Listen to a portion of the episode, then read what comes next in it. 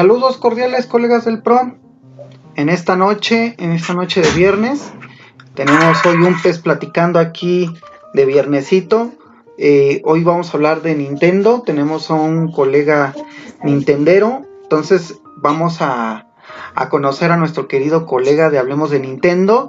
Antes que nada, también quiero agradecer a este invitado de esta noche porque ya tiene mucho tiempo, no sé cuánto tiempo tiene de que ya habíamos platicado de esta entrevista que íbamos a hacer, bueno, esta plática, pero ¿qué creen que, qué creen que pues, todo ha pasado? Entonces, pues problema aquí, problema allá.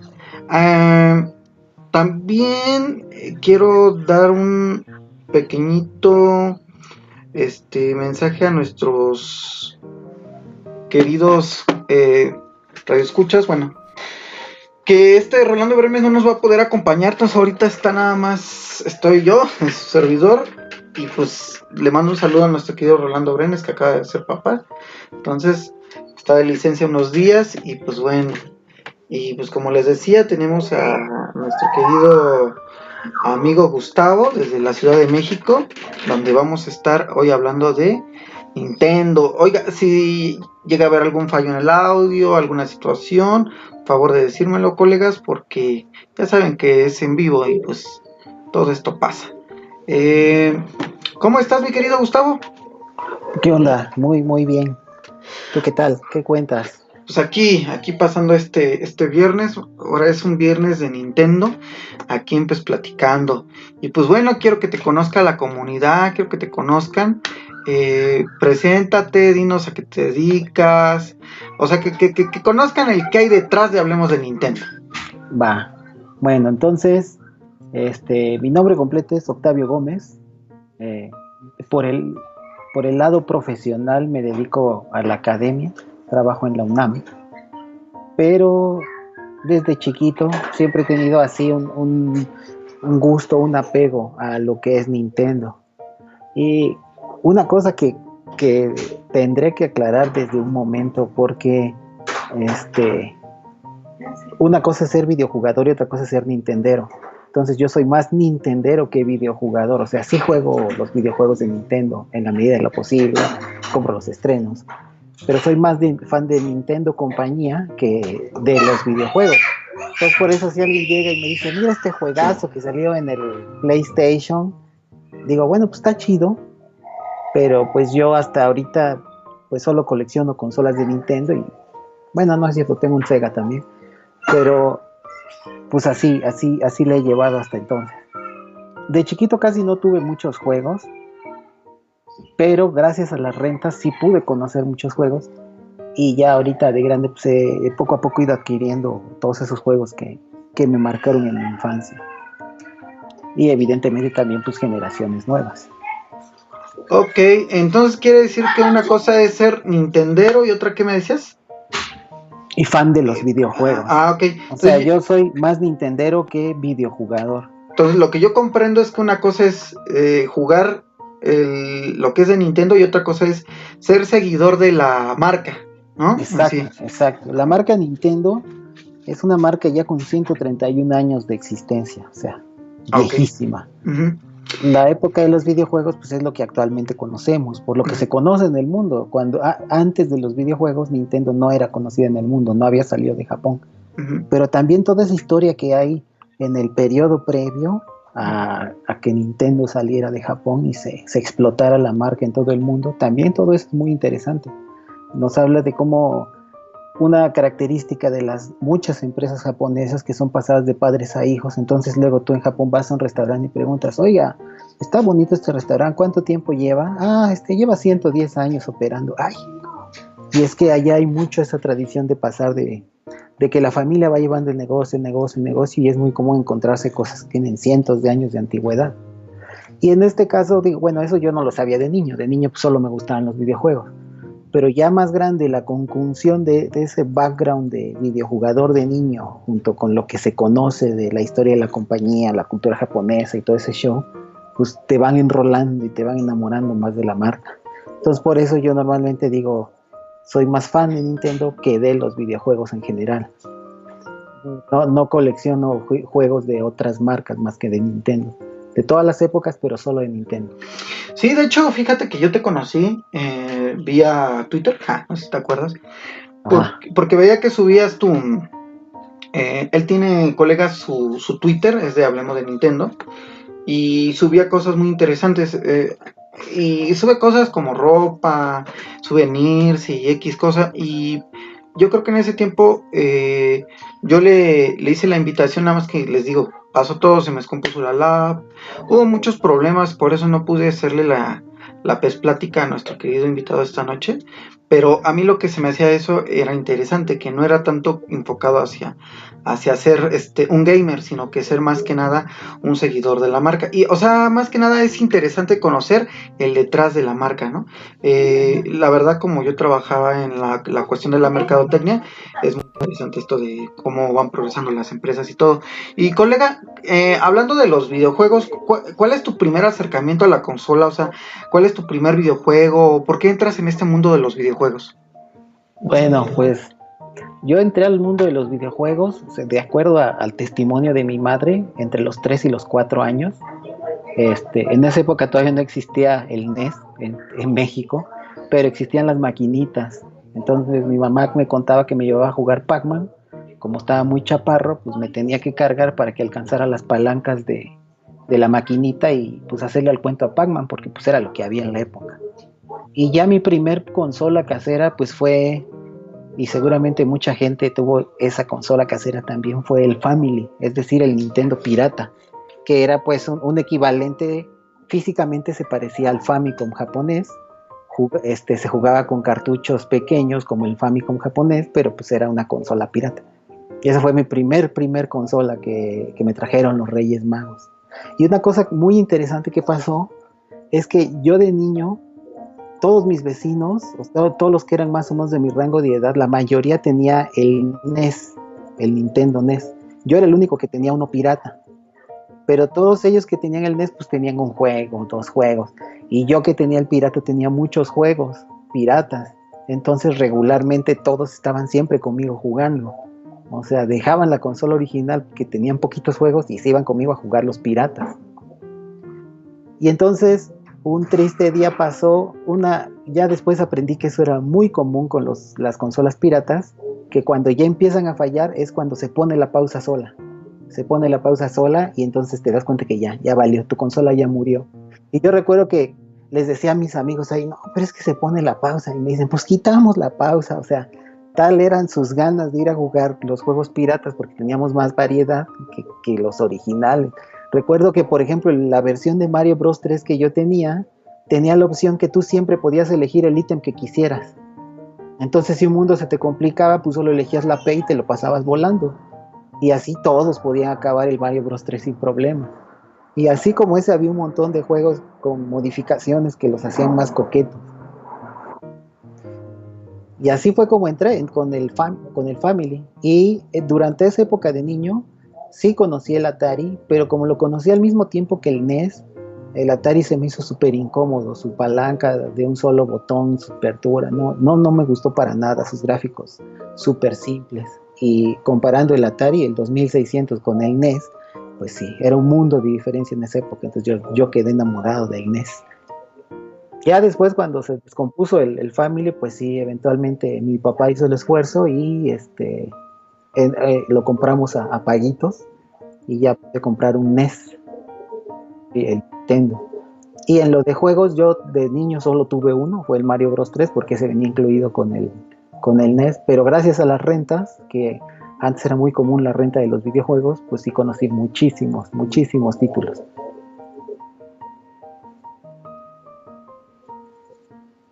De hecho, colegas, e, eso es lo interesante de esto.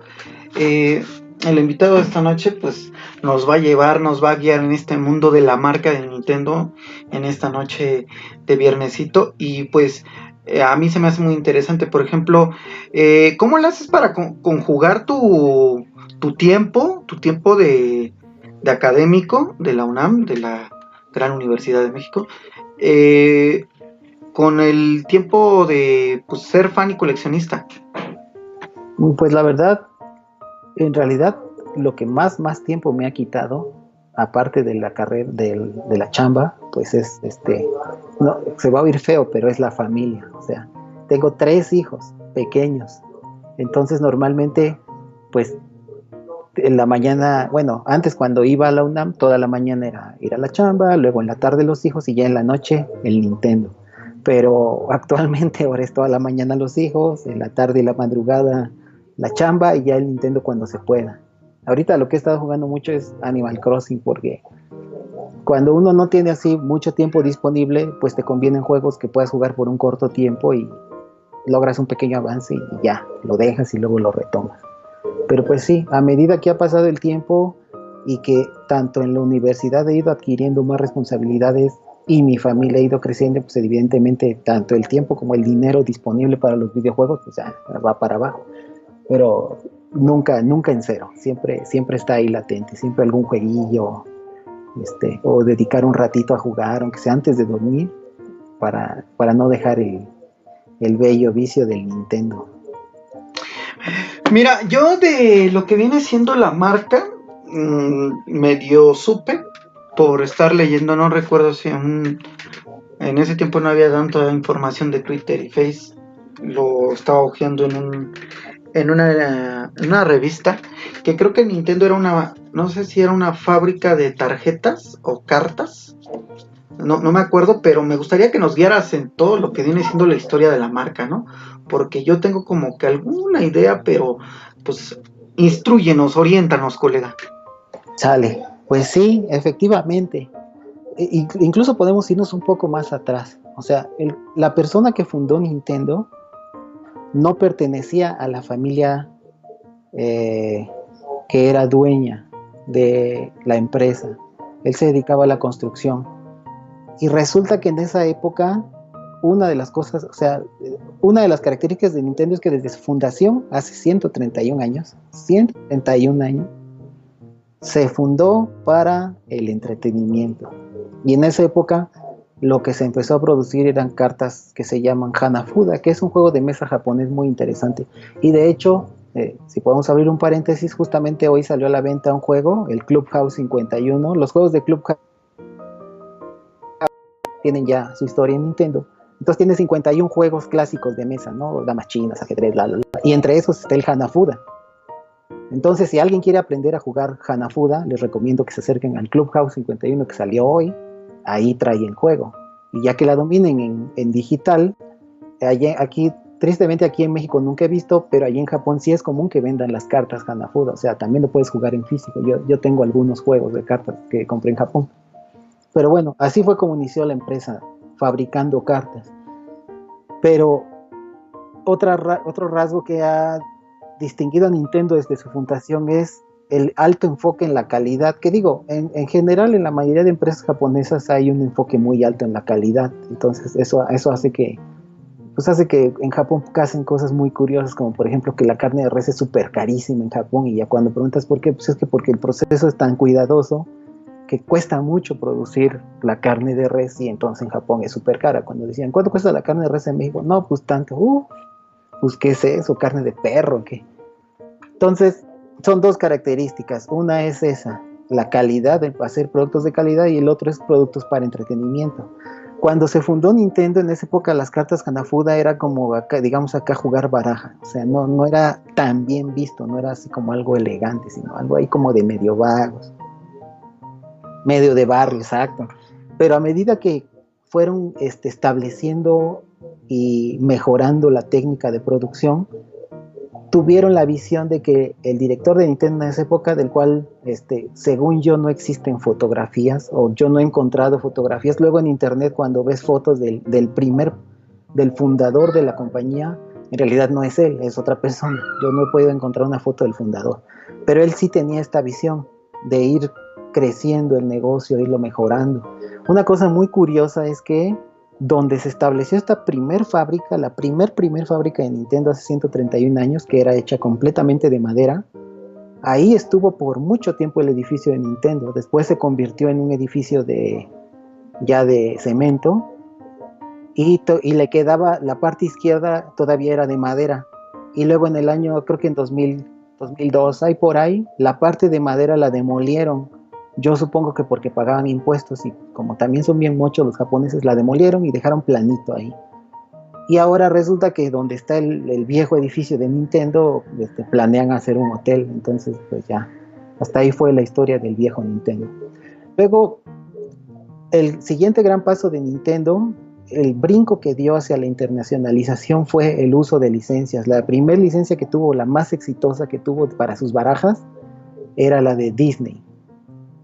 La, la licencia propia más exitosa que tuvo era una donde ponía, le llamaban la serie Napoleón que tenían a este, pues, presidentes y emperadores de la época. Pero llegó un momento en que hicieron un trato con Disney y, e hicieron cartas de Mickey Mouse. Y entonces ese, ese fue el gran brinco, el que ayudó a Nintendo a pasar de Japón al mundo entero. Y ya de ahí en adelante le entraron una cantidad de cosas impresionantes. Pasaron por los juguetes, pasaron por los hoteles, por las máquinas, siempre enfocado en el entretenimiento pero de un sinfín de áreas. Entonces yo siempre identifico que Nintendo, el Nintendo que conocemos actual, Nintendo de videojuegos, tiene tres grandes pilares.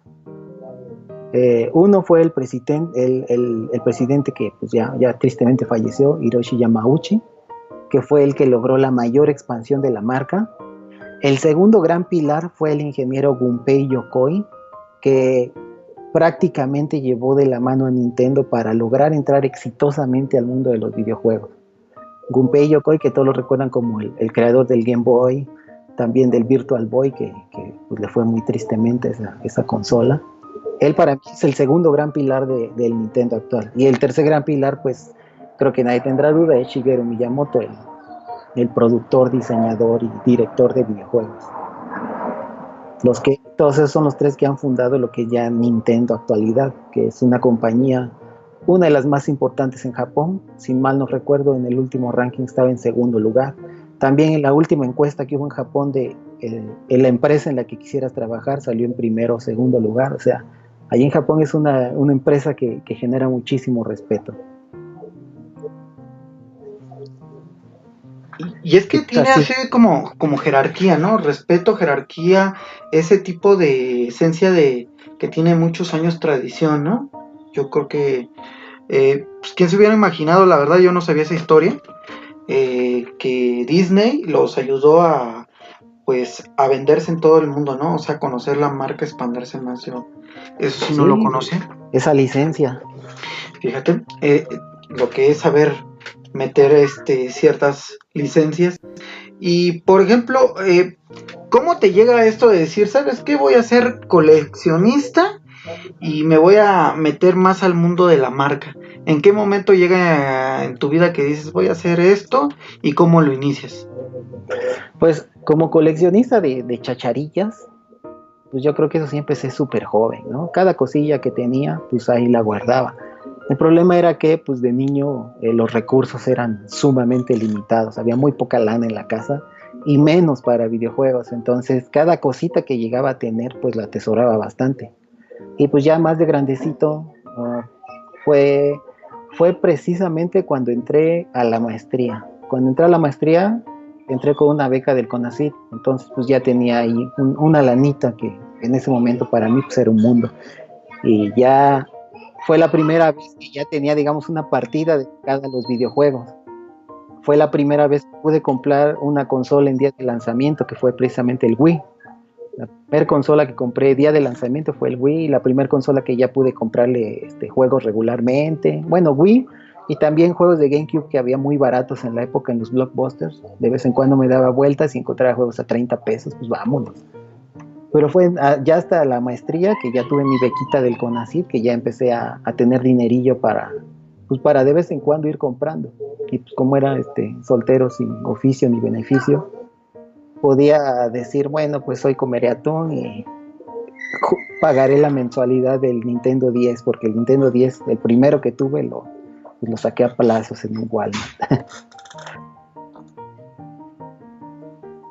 Y bueno, colegas, no sé si recuerdan que ya también eh, tuvimos a, a X Toa, a Manuel Huerta, que es coleccionista. Ah, don Toa, le mandamos un saludo. A de las últimas personas con las que tuve chance de platicar antes de la pandemia fue precisamente él. Si no es que con la última, de platicar ampliamente de videojuegos. Ahí en el, en el, en la mole, no sé, este, nos encontramos y estuvimos ah. platicando un buen rato de, de, los viejos buenos tiempos cuando encontrabas juegos de Nintendo a 30 pesos. Y también tuvimos a Anuar Sánchez y tuvimos una pez plática con él porque también es un coleccionista, compositor de música para los videojuegos, que también nos, nos recomendó este x de, de eso. Entonces, eh, ahorita que mencionaste que las chacharillas, pues me acuerdo de esa plática que nos decía Manuel que pues que iba en busca, ¿no? De, de, de este tipo de, pues yo le digo como reliquias, así como tus tesoros, porque no era bonito irte los sábados, porque aquí en mi casa, mi casa, tu casa, eh, había un tianguis y en ese tiempo, igual que tú, buscaba los de el Family, que aquí le decimos en México Family, y pues era atinarle a ver si era el cartucho, ¿no? Porque a veces eh, venía el chip, pero no, pero la carcasa no era la, la correcta. sí, cambiaban el cambiaban la placa y pues tú veías una cosa en la portada y cuando lo metías, tómala. ¿Y sabes qué era lo peor? Pirata, Que eran de esos que dejaban en, eran, eran puestos de tianguis en el piso, es más, ni, ni vas a tener, eh, una lona. Extendían una lonita y ahí encima ponían todo. Y ponían, no, ni los acomodaban, los dejaban allí todos arrumbados y ahí tú buscarle como si fuera ropa usada y buscar a ver cuál te, y te decía cualquiera 10 pesos, no olvido, o cualquiera 30 pesos, ¿no? precisamente esos eran los buenos viejos tiempos donde podías comprar barato. Ahorita ya el, coleccionismo de artículos retros se ha vuelto, eh, a mi parecer, los precios son ridículos. Y digamos que ese, eh, respaldo eso porque en Japón también hay coleccionismo de juegos retros y los precios son infinitamente inferiores a los que se manejan en México. Y la calidad de los artículos es mucho mayor, entonces uno dice, bueno, pues de, qué estamos hablando? Y ¿sabes qué? Me acuerdo mucho cuando te, llevo, decías, no manches, 30 pesos, no, sí, 30 pesos, y 10 estos, y ya decías, oiga, pero si no es el juego, me lo cambia, no, no, no, sabes que por eso está la oferta. Ay, agárralo, tómala. Entonces agarraba los que buscabas de años, me llevaba como tres, Llegaba bien emocionado a la casa, los ponía y chin, era el de siempre, era el de Mario, eran los que siempre salían. Este, y no, pues no, no era el que venía en la, en la publicidad, en la carcasa, ¿no? Y a pues mí cuando me pasaba eso, cuando más gacho sientes, es cuando te tocaba un RPG en japonés, que ahí sí que no, no, podías hacer nada, o sea, abrías el menú, no entendías nada. Digo, todavía, no sé si conocieron, yo conocí el juego de Supercampeones Pirata, y ves que es una mezcla de, de, juego de fútbol con RPG, porque todo es con comandos. Abrías la ventana, escogías a lo loco y ya veías que Oliver hacía alguna cosa. Entonces, solamente así era divertido, pero cuando era un RPG en japonés, nada, horrible, horrible. Y tú como era pirata, pues tampoco, tampoco te podías poner mucho al brinco. No, no, ya sabías. al y ya ni estaba el vendedor. Ya sabías que era, era un albur y, y pues ni modo te, ibas con la decepción de que chin. Y, y, por lo regular siempre, ¿no? Siempre te pasaba eso. Ya tenía, ya el vendedor te conocía y te decía, ¿cómo te fue? No, pues no era. No, pues entre los dos nos reíamos porque pues es un albur. O sea, él también lo sabe y yo lo sé.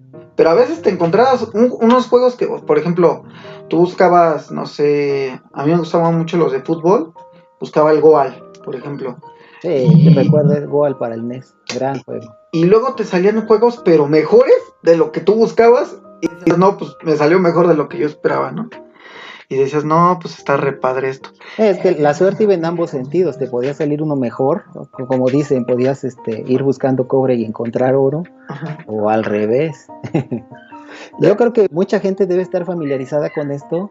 Los que compraban, por ejemplo, CDs de música piratas, pasaba exactamente lo mismo que o el disco no funcionaba o era no era la música que tú querías y de ahí nació el término de van calados o sea ya van ah. probados nada más que en esa época no los juegos no iban calados en todos los casos no y, sabes qué es lo peor que cuando de plano ni ni, ni servía, o sea, no servía y tú lo limpiabas, le soplabas, es más, lo desarmabas, ahí tratabas de ver si fallaba alguna situación y lo metías y no, y ya tenías como que tu, tus tres cajitas, ¿no? Una cajita donde no jalaron, tenías la cajita que, que eran los que sí y tenías la cajita que no eran, pero tú les modificabas la con un plumón lo, el, el, juego que realmente era, pero no los tirabas, no los tirabas, o sea, realmente yo nunca los tiré porque pues era como, pues era tu esencia, ¿no? Decir, no, pues como, pues, sí, aunque no fue, pero es parte de mi, de mi vida, ¿no? De, de mi círculo. Pero bueno. Sí, exactamente. Y de hecho, ahorita yo, yo he encontrado que es muy común que la gente cuando recuerda esa época, la de los juegos piratas, los inicios del NES, pues la recuerda con mucho, mucho afecto, porque en realidad sí fue muy bonita la época. Ajá. Digamos, envuelta en piratería, pues sí, pero, pero fue bastante bonita esa época. Y bueno, y en mi caso jugar con los cuates, pues no. Yo pasé una niñez que la verdad no puedo quejar. Era niño pobre, pero feliz. Sí, como decían, éramos felices y no lo sabíamos, ¿no? Sí, Ey, sí, sí, sí, es que eran, ahorita por ejemplo, no sé, te, tantito mueves la consola y le das un golpe y ya te falla, y antes no manches, se te caía desde, la tenías bien extrema, ¿no? A veces hasta agua le caía y sobrevivía con una soplada, no sé, y ahora, no sé, la tecnología es muy, muy frágil. Pero bueno, colega, ¿y cómo te metes al mundo de las redes sociales, al Twitter, al Face, y empiezas a hacer esto de Hablemos de Nintendo? pues yo inicié en Facebook. Ya, ya ni recuerdo hace cuántos años, pero pues hace bastantes años. Ah, ya, me acordé cómo empezó el asunto. Originalmente, cuando yo estaba estudiando la maestría, formé ahí un grupo con dos, tres cuates que también eran aficionados a Nintendo.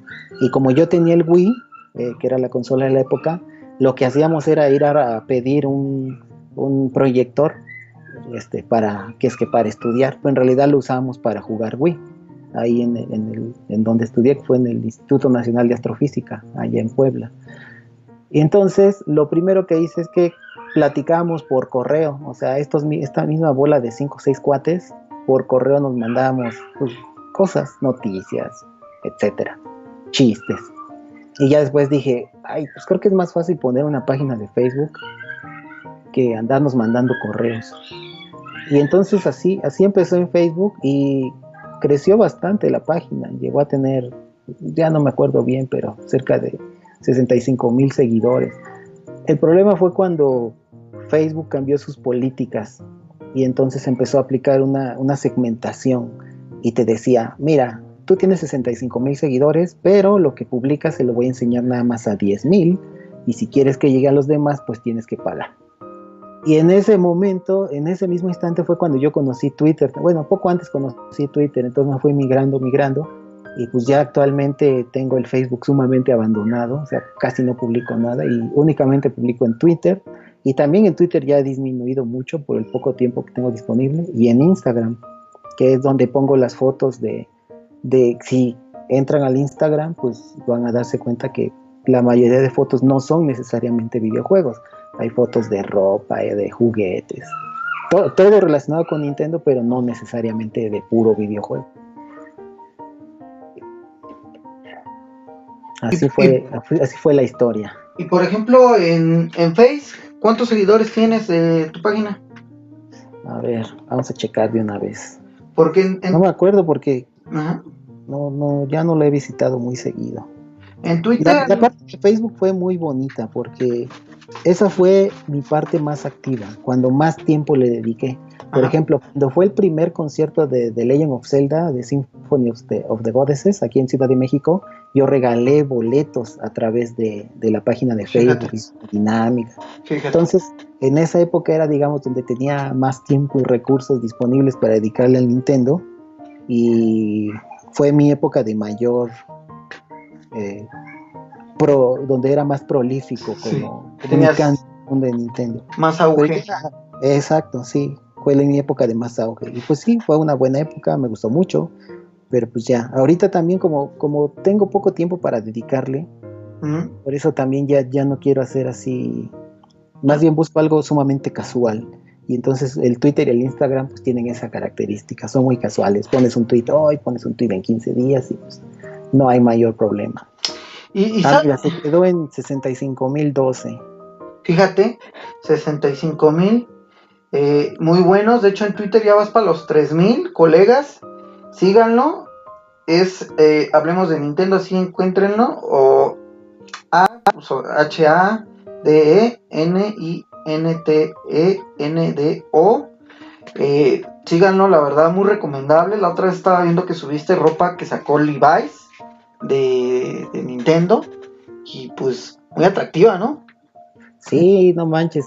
Ahorita, como te decía, pues tristemente ya no puedo dedicarle tanto a la compra. Cuando salió la colección, por ejemplo, la de Vans, en esa ocasión compré prácticamente todo lo que salió.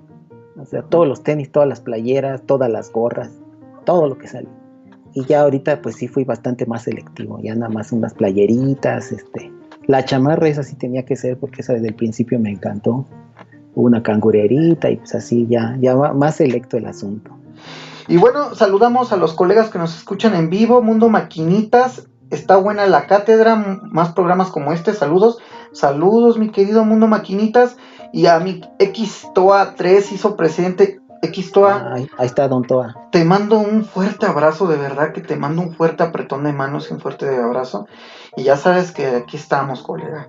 Estamos siempre y siempre estaremos. Y pues también pasen, eh, está Sisu Osuna Jr. desde el meritito Sinaloa, Nintendo y Super Mario Bros. lo mejor. Y lo sigue siendo. Saludos.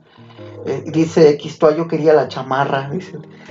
Y pues bueno, eh, es que Nintendo, bueno, o sea, la marca realmente se vende muy bien porque tú, tú bueno, sobre todo el canal de Xtoa eh, muestra, por ejemplo, promociones, ya sea en Doritos, en algún cereal, y te llama la atención la caja. ¿No? Sí, sí, sí. Aunque, aunque Don Toa ahorita le dedica una buena parte de sus publicaciones a, Xbox. Pero sí, yo sé que Nintendo está en su corazón. Como en el de, todos los que son fanáticos. Bueno, y más los que ya somos más rucones. pues o era Nintendo o era Sega. Y yo siempre comento, pues yo de chiquito no conocía a nadie que tuviera Sega. Bueno, también el, el pueblito donde yo vivía, pues sí, no daba para mucho. Pero nunca conocí a nadie que tuviera Sega de chiquito. Igual y conociendo Sega, pues otro hubiera sido la historia, pero pues no fue así. Conocí puro Nintendo. De hecho, yo no conocí una consola distinta hasta la época del Nintendo 64, que fue cuando salió el PlayStation 1.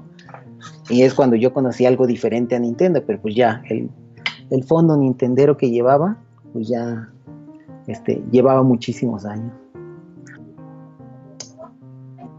Eh, ¿tú, has ido así algún tipo de convención, algún tipo de, de, sí, pues como tipo convención? He visto que en México se organizan unas Star Wars. No sé si haya de Nintendo acá en México.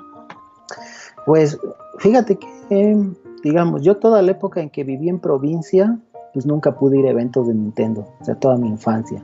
Al primer evento de Nintendo que fui fue precisamente cuando estaba en la maestría y se llamaba Wii on Wheels, que lo que hacían eran, eran unos trailers que traían varios Wii's, los llevaban a alguna ciudad y los dejaban ahí. Recuerdo que esa vez dijeron, vamos a estar en Puebla, pero nunca dijeron en qué, ya en esa época yo vivía en Puebla, en la maestría ya vivía en Puebla, dijeron, vamos a estar en Puebla, pero no dijeron en dónde rayos iban a estar. Entonces ahí estoy busque y busque centro comercial por centro comercial hasta que encontramos el mugroso tráiler de Wii on Wheels. Y también ahí fue donde me dieron mi primer playera de un evento de Nintendo. También hubo un evento que se llamó Nintendo Tour hace ya bastantes años, que ese evento fue una maravilla, una maravilla realmente. Vino Charles Martinet, estuvo dedicado completamente a Nintendo, estuvo todo el staff de la revista Club Nintendo, estuvo el maestro Gur Rodríguez, que en paz descanse, ese fue un evento que yo disfruté muchísimo y aparte la entrada era, era, no tenías que pagar, sino tenías que comprar juegos, juntabas los tickets y los cambiabas por una entrada. Ese para mí ha sido el mejor evento que ha habido en México de Nintendo. Y luego a raíz de, de digamos, el, el éxito relativo que tuvo Facebook, me llegaron a invitar a uno que otro eventillo de presentación y eso, pero como yo siempre he dicho, pues es que yo no soy periodista, yo no hago reseñas, yo nada más digo, pues a mí me gusta el Nintendo y ya, a veces sí opino, pero no soy de, ah, voy a un evento y ya regreso con la cobertura, pues no, e, eso no es lo mío, entonces pues tampoco soy mucho de ir a eventos, aunque, aunque me llegaran a invitar. Y ya en cuanto a eventos en Ciudad de México, eventos de la cultura eh, pop juvenil, digamos, pues la mole, Comic Con, los eventos de Star Wars y todo eso, pues yo ah, normalmente voy siempre. Y actualmente, pues mis hijos han agarrado la, el gran gusto por ir a la mole. El, último gran evento al que fuimos antes de encerrarnos por, por pandemia fue a la mole precisamente. Fuimos el sábado y, la verdad es un, muy bonito recuerdo de cómo de nuestro último día antes de encerrarnos. Sí, hablando de esto de bus, ¿no? Tristemente, eh, pues yo era de esos que veía Nintendo Manía. Tenía un vecinito que es el típico vecino de dinero, que tenía todas las revistas, tenía suscripción, pues le llegaban todas las revistas de Nintendo Manía. Y ahí luego te invitaba a jugar a su casa, que su casa era como como un templo de puro Nintendo porque tenía Nintendo NES, tenía Nintendo Post Family, tenían y todos los Nintendos que te puedas imaginar. Era el típico que le compraban todo original y pues todas. Eh, yo creo que todos tuvimos un. Yo en, ese caso tuve dos, tres vecinos así. Uno resaltaba.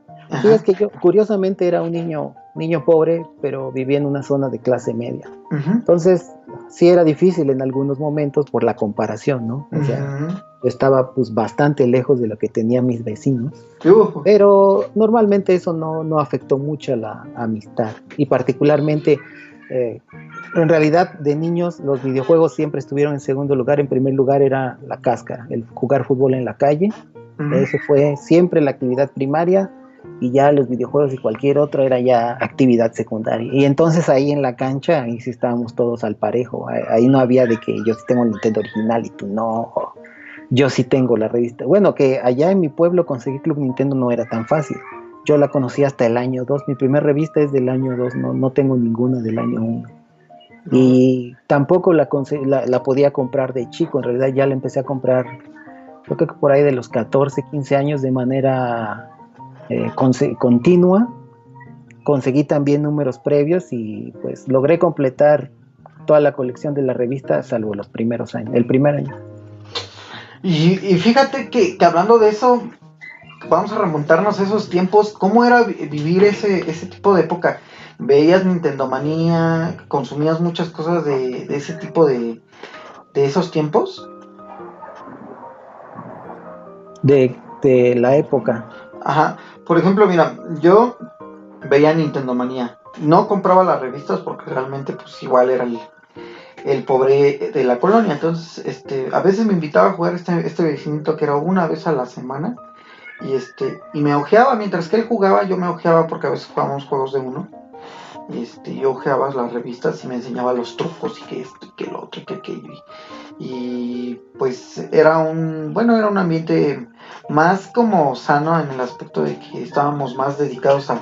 No había redes sociales, no había nada, pero eh, pues entre los dos nos llevábamos con los consejos que te daban las revistas de Nintendo Manía. Sí, era, por ejemplo, yo recuerdo cuando estaba en la primaria, había un chavo que llegó a la primaria, o sea, no, que no entró desde primero de primaria, y el chavo pues era, este, era güero, era medio galán, y sus papás tenían un local de Arcadias, entonces ahí este, pues entablamos amistad y pues yo de vez en cuando me, iba a su local y era muy bueno en Street Fighter. Conocía los movimientos de todos los personajes. Yo decía, ah, ¿cómo le haces? Y pues ya me decía, ah, es que aquí está en Club Nintendo y me enseñaba la revista, porque pues los movimientos en el D-pad del Super Nintendo eran, eran los mismos, solo que pues, en palanca era mucho más fácil. En el D-pad siempre, fue una lata. Entonces este chavo, este, pues era la sensación en la primaria, me acuerdo el que sus papás tenían un local de Arcadias. Y yo, creo que eso también no, no, no faltaba a los que conocían a, la, familia que tenía maquinitas en esa época y ir a echar la reta. Yo también durante chico, como pues solamente tenía un juego y de vez en cuando rentaba, pues otra opción siempre fueron las maquinitas, ir a las Arcadias. Recuerdo que junto a la primaria había una maquinita de Mario Bros 3 que funcionaba con una moneda de 100 pesos de las que tenían a Carranza.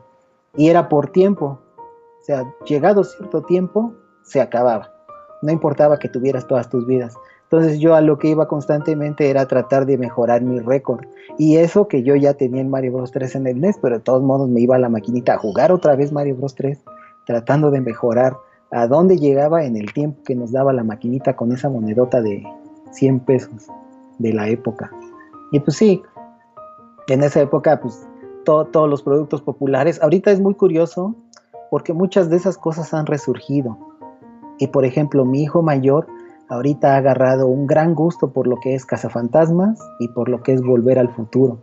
Y entonces yo ya le cuento, ah, pues mira, así estaba la cosa en mi época, así fueron los cazafantasmas. Ahorita que salió el, pues el, el de Playmobil de, de Volver al Futuro, pues lo compramos, lo armé con él. Lo mismo cuando hace un par de años salió todo, toda la línea de cazafantasmas de Playmobil. Entonces también ha sido curioso que este, este rebrote de cosas ochenteras y noventeras que hacen que, muchos niños volteen a ver lo que hubo en esa época y ya tú contar, ah, sí, mi hijo, mira, yo esta la vi en el cine, yo está así, yo está lo... Eso también está, está chido. Y fíjate que eso es lo bonito, que alguien de esta, de esta um, actualidad vea hacia atrás porque, hijo de Dios, hay tantas cosas ahorita para perder el tiempo. Y mira, la otra vez yo platicaba con mi hija y le digo, ¿cómo, cómo les puede llamar este la atención unos videos de YouTube donde van a comprar el súper, que te vayan, o sea, la otra vez estaba viendo cómo, cómo van a comprar este, ciertas cosas para el súper y llegan a la casa y las destapan y se ponen a hacer de comer. O sea, ¿cómo te puedes exprimir el tiempo? Eso, o sea, realmente no encuentro sentido. Cuando tú le dices a tu hijo, vente, vamos al súper, ¿no? A hacer súper. No, yo me quedo en la casa. O sea, entonces como que no le entiendo. ¿Qué, qué, qué, qué? O sea que porque lo haga tal persona ya hay más valor o cómo. Entonces eso no, no lo comprendo y pues qué bueno que... yo también estoy viviendo eso, la, la brecha generacional. O sea, como cosas que le entretienen a los jóvenes de ahora tú las ves y dices, pero pues no, no manches, ¿esto qué? O sea, que un güey que está mostrando qué tiene en su refrigerador, eso que tiene de interesante pero pues ellos sí lo encuentran interesante. Y pues sí, así es la brecha generacional. Llega el punto en el que las cosas que los más jóvenes encuentran divertidas e interesantes, tú no les encuentras ningún sentido. Yo creí que no me iba a pasar así como Mero. Decía, no, no, no, yo voy a ser joven por siempre. Pues no, también me pasó. El típico capítulo donde dice, ¿dónde están las tales, este, los tales discos? Te dice el, el de los discos en las de las viejitas, ¿no? Ajá, no, dice, aquí están todos los buenos. o sea, irremediablemente nos va a suceder eso. Y, yo ya lo estoy viendo. Eh, afortunadamente hay unas cosas en las que mi hijo, pues sí, compartimos los gustos, pero hay otras que las que yo lo veo y digo, pues no, esto definitivamente no es para mí. O sea, ya, la brecha generacional se está imponiendo. Y sobre todo en esas películas de, de antaño, bueno, de terror, sobre todo porque a mi hija y a mí nos gustan ese tipo de, de, este, de terror. Y le muestro las que realmente en ese tiempo a mí me gustaban un montón. Y, le aburren, tarda mucho para que ella diga, no, este, es que no hay nada, es que no hay, es que así era antes, es que tienes que ver la historia y tienes que entenderle, tiene más historia que puro, pura, este, efecto especial, chécalo, eh, quédate, casi, casi les ruego, ¿no? Y no, pero bueno. Oye, colega, he visto que has hecho viajes, ¿no? A ver, platícanos estos, estos viajes que has hecho, eh, ¿cómo te ha ido? ¿Dónde te has ido? Relátanos, colega. Bueno, pues creo que una, una de las suertes que he tenido, porque pues yo así literalmente lo llamo suerte, es que cuando me enganché ahí en el mundo del Nintendo también tuve la, oportunidad de, visitar algunos lugares eh, que son icónicos para la marca. Recuerdo mucho, por ejemplo, hace varios años que un, conocido mío estaba en la tienda de Nintendo de Nueva York y me mandaba fotos. Oye, no, es que este lugar sería el paraíso para ti, no sé qué. Y yo en ese momento dije, híjoles, ¿cuándo podré ir a Nueva York a conocer la tienda? Pues por azares del destino fue al siguiente año. Tuve la oportunidad de ir, no, no a Nueva York, fui a otro lugar, pero pues este, lo que me había comentado él les dice, no, mira, hay unos árabes, porque él había de ese mismo lugar, hay unos, eran hongkoneses, unos hongkoneses que tienen un camión que por 30 dólares te llevan a Nueva York porque dura entre 4, entre cuatro, cuatro horas y media el viaje. Y pues eh, sí, entré a la página de la compañía, compré mi boleto, efectivamente 30 dólares, y creo que era el viaje redondo, o sea, ida y vuelta a Nueva York. Y, aparte el, camión estaba muy coqueto porque traía de, ahorita ya es muy común, en esa época no era tanto, de estos sistemas de streaming tipo Netflix, pero que solo existe dentro del camión, con la característica que era pura pinche película coreana con subtítulos en inglés. Entonces pues ya iba nomás escaneando películas coreanas que, ni idea hasta que llegué a la ciudad de Nueva York. Y pues como siempre, cuando quieres conocer una ciudad, pues te le echas zapata, caminé muchísimo mi objetivo principal pues era visitar la tienda de Nintendo, ¿no? Que en ese entonces ya, ya se llamaba Nintendo New York, es porque tuvo muchos nombres, Nintendo World Story, así fue cambiando hasta Nintendo New York. Entonces ya estaba, ya la visité, me gasté lo que nunca jamás me había gastado en una tienda. y ya salí todo feliz con todas mis maletas lleno de chancharas. Y ya después de eso, digamos, he de haber estado en la tienda unas, no sé, un par de horas y ya cuando salí dije, bueno, pues ahora qué hago, yo nomás había planeado mi visita a la tienda y ya después qué. Y pues ya sabes, visitar las zonas turísticas, ahí las pantallas, Broadway, donde están los teatros y todo eso. Ir a ver la Estatua de la Libertad, aunque sea de lejitos. Y, todo eso, como ya había ido primero a la tienda y llevaba mis dos mochilas llenas de chácharas, pues ahí cargando mis mochilas llenas de chácharas de un lado para otro caminando. Entonces ya cuando regresé en la noche, pues súper cansado, pero súper feliz. Y ese fue, digamos, fuera de México, el primer lugar nintendero que tuve la oportunidad de conocer. Y luego, después de unos años, gracias a una colaboración de la UNAM con Japón, tuve la oportunidad en 2017 de ir a Japón por primera vez. Y ese, eh, digamos que ese es en solitario, ese viaje de 2017, porque pues obviamente los viajes con la familia pues son los mejores que he tenido. Pero en solitario, yo siempre he dicho que el viaje de mi vida fue precisamente ese primer viaje a Japón.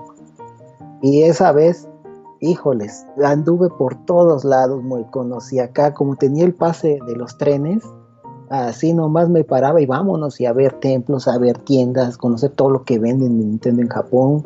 Estuve muchos días en, en Kioto, donde está la sede de Nintendo. Y entonces fui a ver, aunque sea por fuera, porque pues no te dejan entrar, pero a conocer los edificios de Nintendo, que son dos. Uno es el de la sede, digamos, el corporativo, y atrás está el de investigación y desarrollo. Están, están juntos pero en cuadras distintas y están un poquito desfasados. Entonces, pues caminar por ahí, ver qué había alrededor, ver cómo la gente llegaba en la mañana, luego también ir al edificio viejo de Nintendo, que ese sí, pues no, o sea, te puedes acercar completamente, tocarlo, sacarte fotos ahí, ahí, ahí sí no hay bronca, no hay, bueno, parecía que no había nadie quien lo cuidara.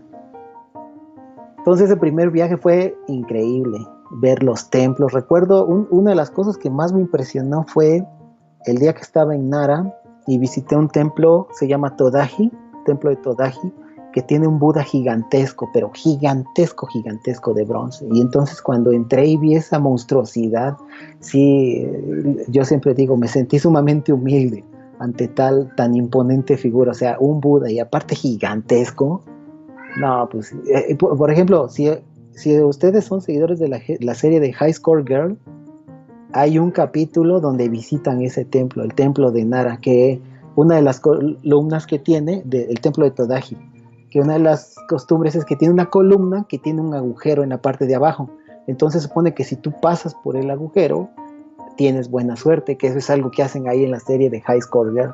Y a mí me impresiona la, exactitud con la que está retratado el templo, los detalles por ejemplo, si han visto la película, muchas películas de animación como la de Your Name, retratan muy bien cómo es la ciudad, cómo es, por ejemplo, Tokio, hasta con las marcas. Una cosa que tiene Japón muy chistosa, por ejemplo, es que cada ciudad, su tapa de la coladera es diferente, tiene un dibujo diferente. Allá en Nara tiene un ciervo, en Tokio tiene una montaña, y así tienen, cada una tiene un dibujito diferente, y a veces hasta colores. Y todos esos detalles también uno los puede ver luego en el anime, que dicen, ah, estamos en la ciudad fulana, ves las coladeras y son exactamente las de la ciudad. todo eso está muy padre. Y bueno, ya después, gracias a, esta colaboración, pues pude ir a, Japón una segunda vez. Esta vez estuve, casi todo el tiempo estuve en Kioto porque pues, es, es, mi ciudad favorita de Japón, es la que mejor conozco. Y aparte, pues está relativamente cerca de Tokio como para ir el fin de semana porque Tokio es sumamente caro. Entonces quedarse ahí muchos días no, no es muy conveniente, es más conveniente ir, ir y regresar o ir y quedarse solo poco tiempo. Entonces Kioto tiene la ventaja de que está cerca de muchas zonas turísticas que son muy bonitas. Entonces ahí me quedaba en Kioto y como esa vez estuve mucho tiempo, todos los días en la mañana me iba a correr desde donde estaba mi hotel hasta donde estaba el corporativo de Nintendo, le daba una vueltita y ya me regresaba. Todos los días, todos los días. A veces variaba. Corría ahora hacia el edificio viejo de Nintendo en la mañanita, entre 6 y 7 de la mañana. Allá en Japón es muy curioso, pero eh, como el sol sale un poco antes, la vida empieza mucho antes. Entonces tú sales a las 6 de la mañana y realmente ya, ya ves bastante actividad. Y también acaba muy tarde las cosas. Ahí era muy común que la gente salía 12 de la noche. O sea, yo recuerdo 12 de la noche ir a un restaurante y estar lleno de gente que apenas iba saliendo del trabajo, así con sus patas y todo. Y ya después, cuando platicaba este, sobre eso, me contaron que en Japón el irte a, con, tus, con la gente del trabajo a tomar algo en la noche es prácticamente parte del día laboral. Es tan normal como ir a trabajar. Y hay muchas cosas que pues mucha gente sabe que ya son normales, ¿no? Como echarte tu siestecita en la chamba. Y una que me llamó mucho la atención es cómo son sumamente restrictivos con el tema del tabaco. O sea, uno no puede fumar donde quiera. En realidad tienen unas zonas ahí con tres paredcitas y ahí te meten como, como perro. Entonces todos los que quieren fumar se tienen que ir a parar exactamente a esa zona y ahí la ves llena de japonesitos fumando. Pero en cambio el tomar cerveza es sumamente aceptado. Tú puedes ir tomando cerveza en el transporte público, en la calle y, no hay nunca. El tomar cerveza es muy común, pero el, el, fumar tabaco es sumamente mal visto allá. Digo, yo, yo ni consumo alcohol ni tabaco, pero son cosas que me llamaban mucho la atención allá. Pues claro, ¿no? Como he pasado por periodos, cada vez que voy estoy entre tres y cuatro semanas, pues sí, sí te, te habitúas un poco. Aunque sí he de decir, y yo creo que es un, eh, o, al menos he visto que es un problema muy común entre los mexicanos, es que como la cultura y la comida son tan diferentes, la adaptación no es tan simple. Yo, por ejemplo, la comida la extrañaba muchísimo, muchísimo, muchísimo. La comida japonesa es sumamente diferente, es muy saludable, tiene su chiste, pero es sumamente diferente. Ya a los pocos días ya estás matando por un pozole, por unos tamales, unos tacos al pastor, y pues no, no, hay nada de eso allá. Allá tienes que conformarte con este, ¿cómo se llama esa cosa hindú? Ajá. Este, ya no me acuerdo, pero me llamó mucho la atención que comen mucho eso. Oye, por ejemplo, ¿no, ¿no, había como un rincón o un tipo colonia donde hubiera puro mexicano, puro latino? Pues no, ¿eh? Yo vi muy pocos latinos en esta de allá, muy pocos. Tanto en, digamos, porque he tenido la oportunidad de estar tanto en ciudades grandes, ¿no? Digamos Tokio, Kioto, Osaka, como en pueblillos, y pues no. Y en los pueblillos es peor, ahí, ahí sí hasta te ven raro por ser extranjero, o sea, aquí, ¿no? En los pueblos sí, sí se siente distinto, o sea, sí es, este, muchas veces ha hablado de que el extranjero no es muy aceptado en Japón, eso es este, parcialmente cierto, depende del lugar donde estés. Si vas a un pueblillo, pues ahí sí te ven raro, pero si estás en ciudades grandes, no, no, no hay ningún problema. Pero así como comunidades latinas, no. Y allá, por ejemplo, en, en Kioto, encontré un restaurante de comida japonesa, de comida mexicana, que era sumamente caro, pero sumamente caro. O sea, era un restaurante de lujo de comida mexicana. Y para variar, al igual que cuando fui a un restaurante de comida mexicana en Estados Unidos, no tenía nada que ver con la comida mexicana. Ah. un desperdicio de, yenes, bueno, de yen o de dólares en su momento. Igual en Estados Unidos dije, ah, pues voy a un restaurante mexicano. Pues horrible, horrible experiencia. En Japón fue igual, pero sumamente caro. ¿Y, cómo es este el vivir con esa cultura? ¿Qué, qué, qué es? Por ejemplo, mira, estábamos platicando de esta caricatura de Junior Main y, realmente la estaba viendo con mi esposa. Eh, está en Netflix ahorita. Y, Ajá, sí. Ahorita aprovechen que Netflix hay, hay muy bueno. y están muchas de estudio Ghibli que muy, muy, son, son, unas joyas. De hecho, es lo que le dije a mi hija. Este, ahora vamos a ver el estudio Ghibli. Este, y me dice, ¿qué, qué es eso? Y ya la empiezo a medio explicar, ¿no? Y, y como que no, no la traes con lo que tú le explicas, tienes que ponerla a ver y, empiezan a notar esos pequeños detalles que son muy grandes, por ejemplo, las flores, los ambientes, este, el dibujo exacto, lo que tú me decías de, de, la ciudad, de los celulares, de cómo viven el día a día, y este, y se sorprende, ¿no? Eh, a mi mujer le sorprendió mucho, pensó que era una película real, no pensó que fuera una caricatura. Entonces, este, le digo, es que ese es el estilo de este estudio. Y hoy, oye nada más la música y la música es otra onda, le digo, de veras es para apreciarse. Pero bueno, muy recomendable todo, ¿eh? Todo, todo, todo. Em, sí, hablando del tema Ghibli, esa es otra. Aquí, pues hay muchísima gente que, le gusta Ghibli. Y pues de vez en cuando, cuando sales, o bueno, antes cuando salíamos, veías las mochilas de Totoro y las sudaderas y todo eso. O si ibas a la TNT, ahí sí veías muchas cosas de Totoro y de Estudio Ghibli. Pero ahí en Japón realmente es algo sumamente respetado. Eh, estudio Ghibli, es, como una insignia del país. Y en, varias ciudades hay unas tiendas que se llaman Donguri, que es donde venden pues todo lo de Estudio Ghibli. La más grande que yo tuve oportunidad de visitar está precisamente en Tokio, en donde está el famoso Skytree, que es este, pues la torre, una torre de comunicaciones la más grande del mundo y que pues era relativamente nueva. Entonces allá una cosa que tiene Japón es que casi todo lo convierte en centro comercial. Cuando uno va, por ejemplo, cuando uno llega a Japón, al aeropuerto de, Narita, ese aeropuerto es 80% centro comercial, 20% aeropuerto. Tan pronto sales de las puertas, tiendas y tiendas y tiendas y tiendas. Y esa es una característica de Japón. Y como allá hacen mucho los centros comerciales horizontales, o sea, son edificios de 20, 30 plantas, por ejemplo, en, en el norte de la isla, muy al norte, este, en Tohoku. Yo visité el centro Pokémon de Tohoku y estaba en el piso 15 de un edificio de 17 pisos. Cada piso tiene una cosa, ¿no? El primer piso, pantalones. Segundo, ropa para dama. El tercero, trastes y así, tum, tum, tum, tum, hasta que va. Entonces ahí la vendimia, la comercialización es una cosa que está dura. Luego también, por ejemplo, la primera vez que visité una de estas tiendas famosas, Yodobashi, las tiendas Yodobashi son similares a un Liverpool, mexicano, o sea, tiendas que venden de todo, muebles, pero altamente enfocados en tecnología y en, cámaras. Entonces recuerdo que entro, dije, bueno, voy a ver los audífonos. Voy a la sección de audífonos y literalmente había miles, miles de marcas de audífonos y de productos. Entonces yo lo que decía es que es abrumador, ni siquiera puedes escoger entre tanta oferta que hay. O sea, si ves mil audífonos ahí, ¿cómo, cómo, chingado vas a escoger entre mil? Entonces, pues eso para mí eh, resultaba medio impráctico. Pero bueno, la ventaja es que cuando ibas a la sección video de videojuegos y te ibas a ver los accesorios, no, bueno, veías una cantidad de accesorios impresionantes que, que de este lado pues rara vez se ve y que, que, van desde lo práctico hasta lo ridículo. Yo, yo compré muchos accesorios que después dejé de utilizar porque pues sí, ya era medio ridículo. Pero pues, e, esa oferta tan grande que hay de productos en Japón es abrumadora.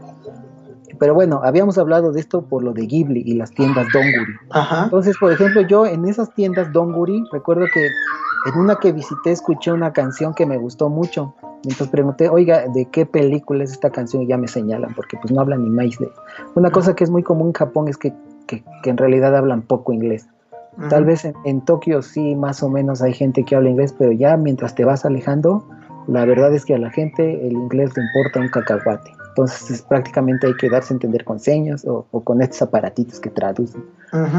Y entonces le pregunto, oiga, ¿y de esta canción de qué película es? Y ya me la dice, ah, mira, es esta. este, en inglés se llama Up to, eh, en español es La colina de los, de los, La colina de los tulipanes, algo así, que está en Netflix. Ajá.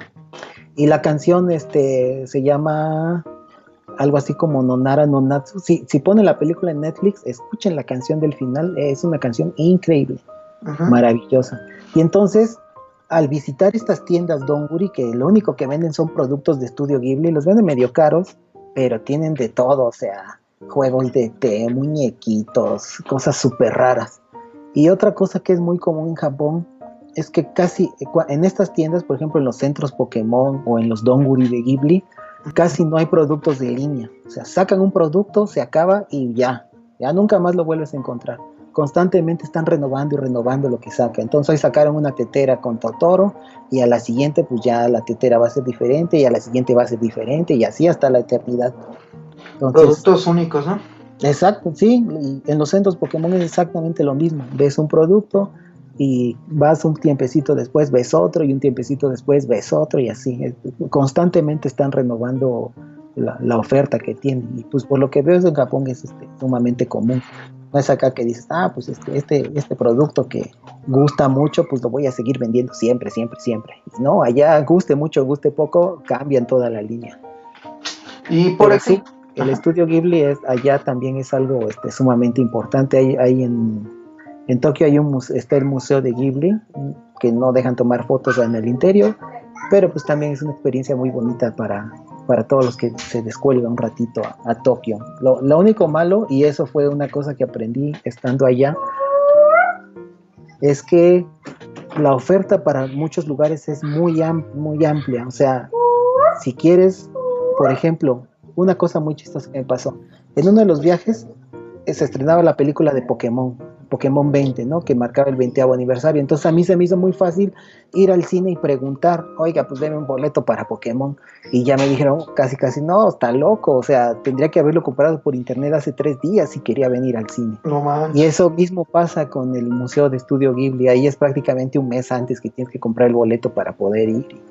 Entonces, ese espacio ese con Disney no, no tuve ese problema. Y con Disney sí pude ir un día antes y me lo vendieron sin blancas pero con otros lugares sí me decían uy no tenías que haber apartado hace una semana y yo decía ah che, y, pues, ¿y cómo vas a saber si pues, ahí en México normalmente no hay ese problema no quieres ir a un no sé a Six Flags al cine y llegas ese día y ya y allá no entonces había cosas que sí había que, que apartar desde antes. Entonces por eso hubo lugares a los que no pude ir pero en general pude visitar eh, de todo. Y este año pues, pensaba ir también, pero pues tristemente se nos atravesó la pandemia y pues ya está suspendido el viaje.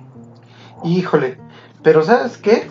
Pues yo creo que pues ya después de que pase todo va a estar, pero todo de, de lujo, yo digo que todos van a estar así como que esperándolos con las puertas abiertas porque pues esta economía se tiene que volver a reactivar mundialmente, ¿no?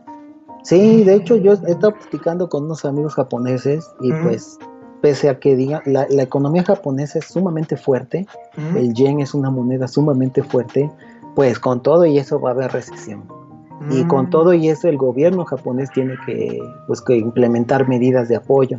Y pues seguramente una cosa que iba a pasar este año y que era una de las cosas que más me... Bueno, este año tenía una, una disyuntiva muy grande porque este año se inauguraba el parque de Nintendo en los estudios universales, la sección dedicada a Nintendo en los estudios universales en Osaka. Pero también eran las Olimpiadas. Entonces yo estaba entre la disyuntiva de cuándo ir, ya sea para poder ir al parque, porque seguramente en su apertura iba a estar hasta el gorro, entrar iba a ser casi imposible, o ir en Juegos Olímpicos tirándole un poco al final, porque yo soy aficionado al fútbol de hueso colorado, y entonces digo, bueno, si la selección mexicana pues hace un papel más o menos decente, yo puedo llegar, digamos, ya en la última parte del torneo y tratar de ir a los partidos. O sea, si México se va colando a las finales, pues estar tratando de ir a los partidos. Entonces tenía esa disyuntiva entre cuándo era mejor ir tratando de pegar a los partidos de México, suponiendo que avanzara a las finales, o tratando de pegarle una fecha donde se pudiera acceder al parque de, a la sección de Nintendo en los estudios Universal.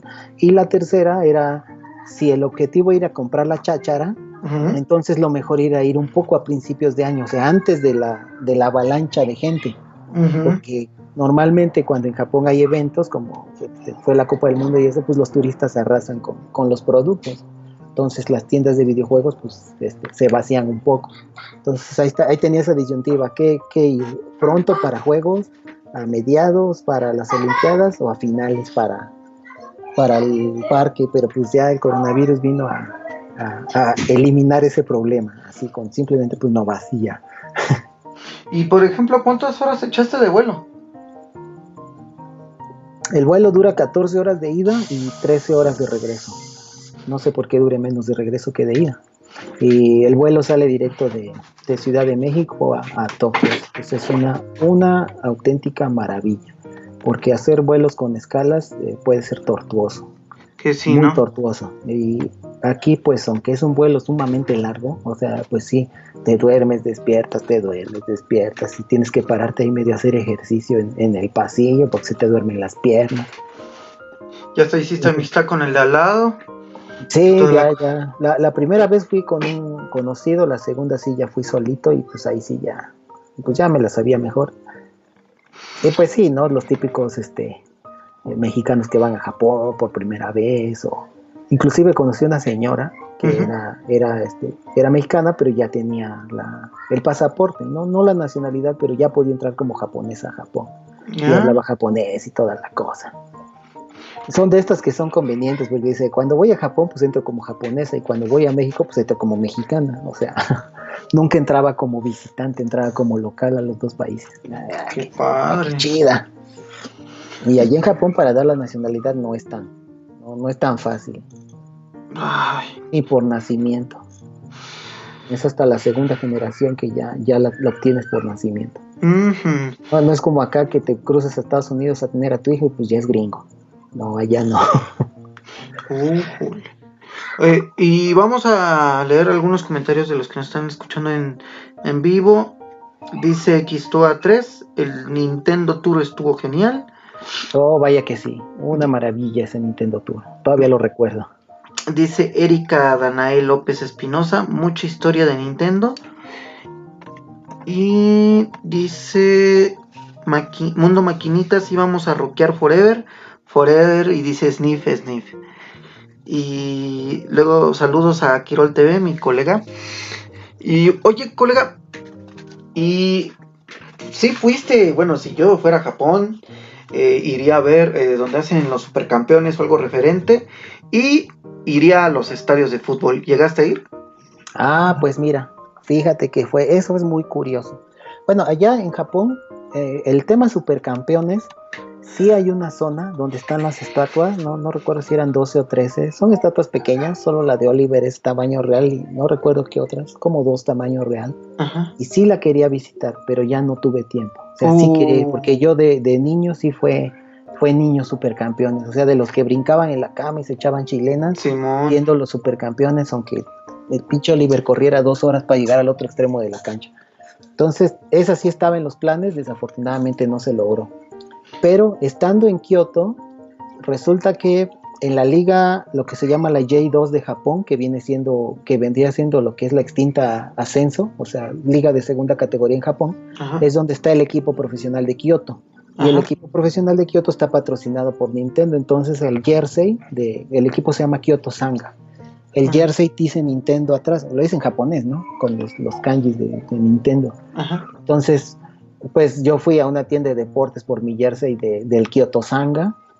Y entonces, gracias a un conocido que tengo que vive en Kyoto, pude ver el estadio de, del Kyoto Sanga por fuera. No, sí quería ir a un partido del Kyoto Sanga, digo, pues ya tengo el jersey, pues hay que entrar, pero pues no, no he tenido la oportunidad. Y la segunda vez que fui a Japón tuve la mala suerte de que estaba en, en el descanso de la liga, entonces no había partidos del Kyoto Sanga pero sí quería ir, este, aunque sea a ver eso. Digo, ya, ya no a los equipos de la, de la J1, de, de la, lo que sería la primera división japonesa, pero pues aunque sea la segunda liga. Y no hay souvenirs, así tienda de, de puro supercampeón. Bueno, ya es Capitán Subasa, yo creo. Ajá, Capitán Subasa. Pues fíjate que dio el, en el primer viaje, cuando venía de regreso, ves que te digo que el aeropuerto, el, el aeropuerto de Narita es un 80% centro comercial, encontré una tienda de supercampeones. Y entonces ahí platicando, afortunadamente el vendedor pues sí hablaba un poco de inglés. Y ya me dice, oye, pues este, ¿de dónde eres? De México. dice, no manches, ¿a poco en México conocen al capitán Tsubasa? Le digo, pues sí, nomás que lo conocemos como Oliver, no como Tsubasa Osora. Y allá se llamó Supercampeones, no, no Capitán Tsubasa, que es conocido en Japón, pero pues claro que la conocimos. Claro. Me, compré un, llaverín y una playerita de Oliver en esa ocasión. no, pues sí, o sea, luego ni siquiera los mismos japoneses son conscientes de hasta dónde llegan los, los productos que generan. Sí, la popularidad que adquieren. Y pues muchos de nosotros crecimos este, viendo supercampeones, como no. Oliver y Benji en España, y pues allá es Capitán Tsubasa. Que por cierto, el, la zona donde están las, las, estas estatuas, pues es precisamente el barrio de, del mangaka que dibuja el Capitán Subasa. Bueno, el mangaka todavía vive, afortunadamente. Sí, sí, sí. Y una, el, cuando uno va a esta zona hay dos lugares a los que tienen que ir. Eh, tiene que ser el recorrido de las estatuas, que ese es medio difícil porque pues no hay muchas señales. y la segunda cosa es que hay un café ahí en esa zona que este es, eh, es un café que le gusta mucho al mangaka que hace Capitán Subasa. Oh, por Entonces, Dios. si vas al café, pues está lleno de sus dibujos y cosas así, y en una de esas te lo encuentras. Entonces, este, esos eran, es- esos eran mis objetivos en Oh. esa ocasión, ir a, eh, a ese café y recorrer las estatuas, pero pues, Por el amor de Dios, ve. Ajá. no, pero sí, yo creo que en la siguiente que me dé la vuelta, ahora sí le caigo allá, porque yo también soy este, fan de supercampeones. Que sí, ¿no? Y bueno, dice nuestro querido estoy que algún día espera ir a Japón. Sí, fíjate que es como que un proyecto que también uno se planea, ¿no? Y irle a tocar ahí al mangaka. Pues déjame entrar, por el amor de Dios, quiero platicar unos 10 minutos. Un contigo. autógrafo. una- Ah, pues sí, sí, autógrafo, pero que te platique, ¿no? Sí, ¿Cómo? sí, sí. cómo ve esto de, de hacer este tipo de historias que, bueno, y dice Elizabeth Vázquez Ramos, qué interesante se ve, que sabe mucho del tema. Sí, pues por eso lo invitamos. De hecho, no va a ser la primera vez. Yo creo que lo vamos a volver a invitar porque miren, ya llevamos una hora y diez y pensé que iba a ser más rápido. Y oye, colega, di- dime por qué.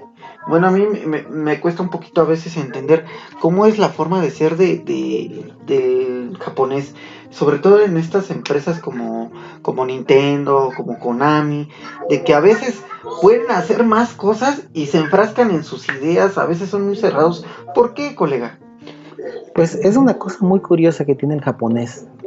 Yo creo que es heredada de que Japón, Japón fue un lugar que por mucho tiempo estuvo aislado del mundo, tuvo, poca influencia del, exterior. Y por eso es que es tan distinta la cultura, es tan distinto eh, la comida, todo es tan diferente.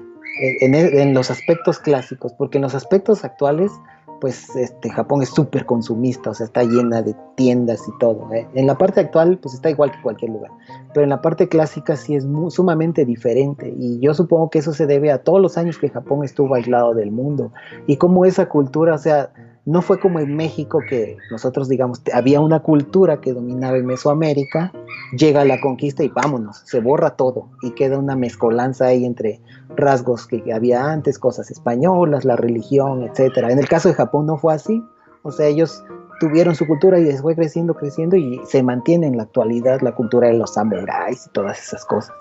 Y entonces es esa visión que tienen los japoneses, porque también hay que decir que los japoneses son un poco, digamos que entre los asiáticos sienten cierta superioridad. Ven a, por ejemplo, la gente de, de Corea así como si fueran, este, pues, asiáticos de segunda categoría. Y esa, esa misma situación que muchas veces sí está respaldada por la generación de productos de calidad, pues los hace encerrarse más en su mundo.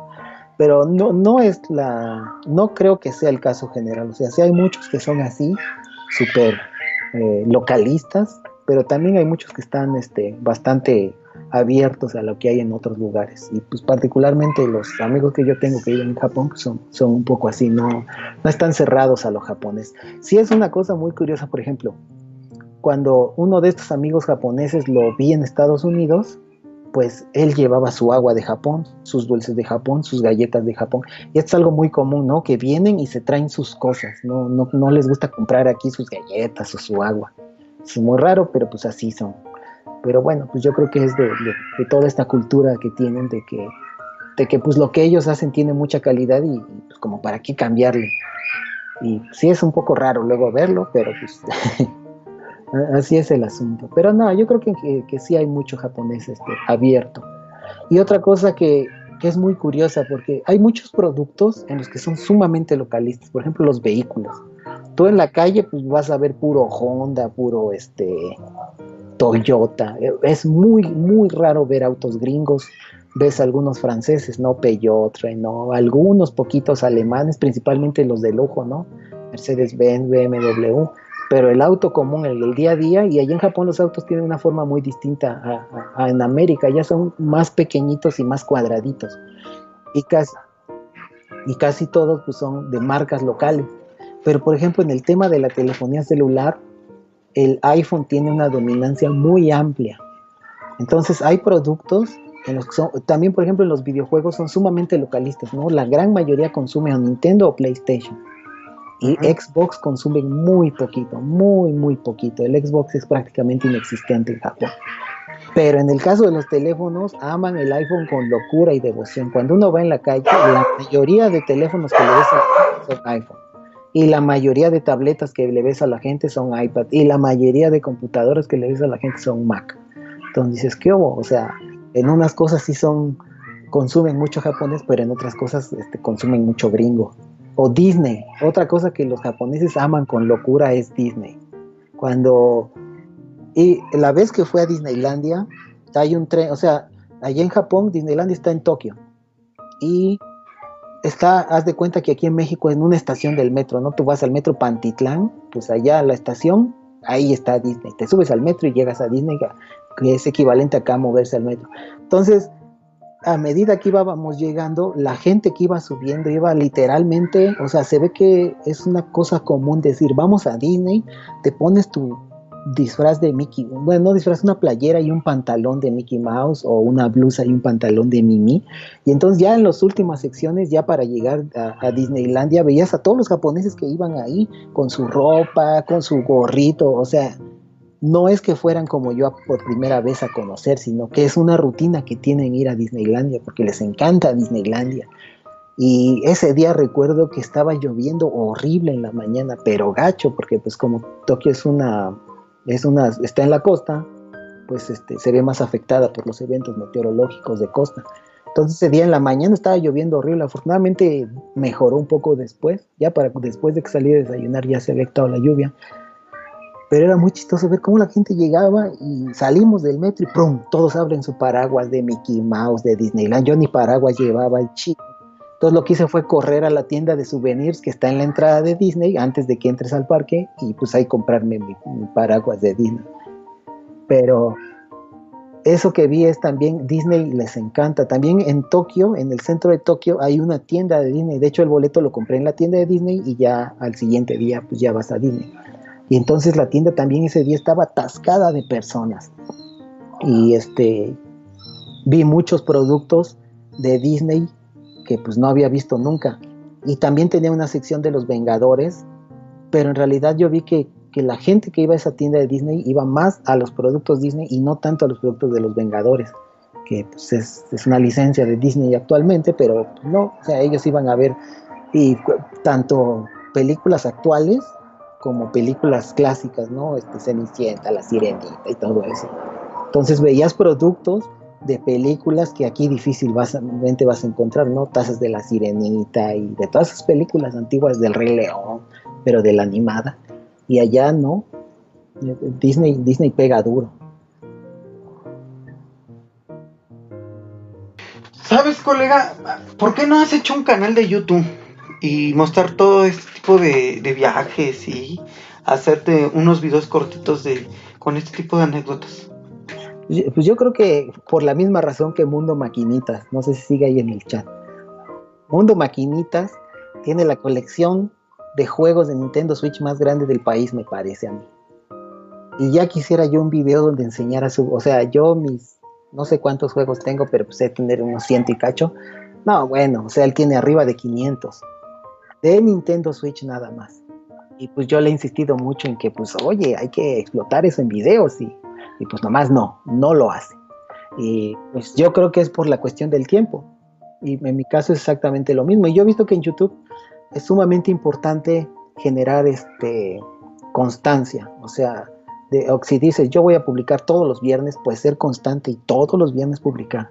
Y, y pues yo ahorita difícilmente podría hacer eso. Porque en la universidad no tristemente no mi salario, pero sí mis responsabilidades se han ido incrementando y pues el tiempo ha ido disminuyendo. Entonces ahora tengo ya varias cosas a mi cargo y, pues el tiempo para dedicarle a un canal se, acorta. Y de hecho hace tiempo tomé un curso de, de edición de video precisamente con esa idea, pero pues no, tristemente no lo he podido concretar. Yo creo que sería buena opción, pero bueno, y colegas, pues esto ha sido este pues platicando de viernes y pues vamos a, a seguir a nuestro colega en sus diferentes redes sociales y pues coméntanos mi querido este Gustavo, ¿dónde te podemos seguir? Bueno, entonces, como les decía, la, mi red principal actualmente es este Twitter.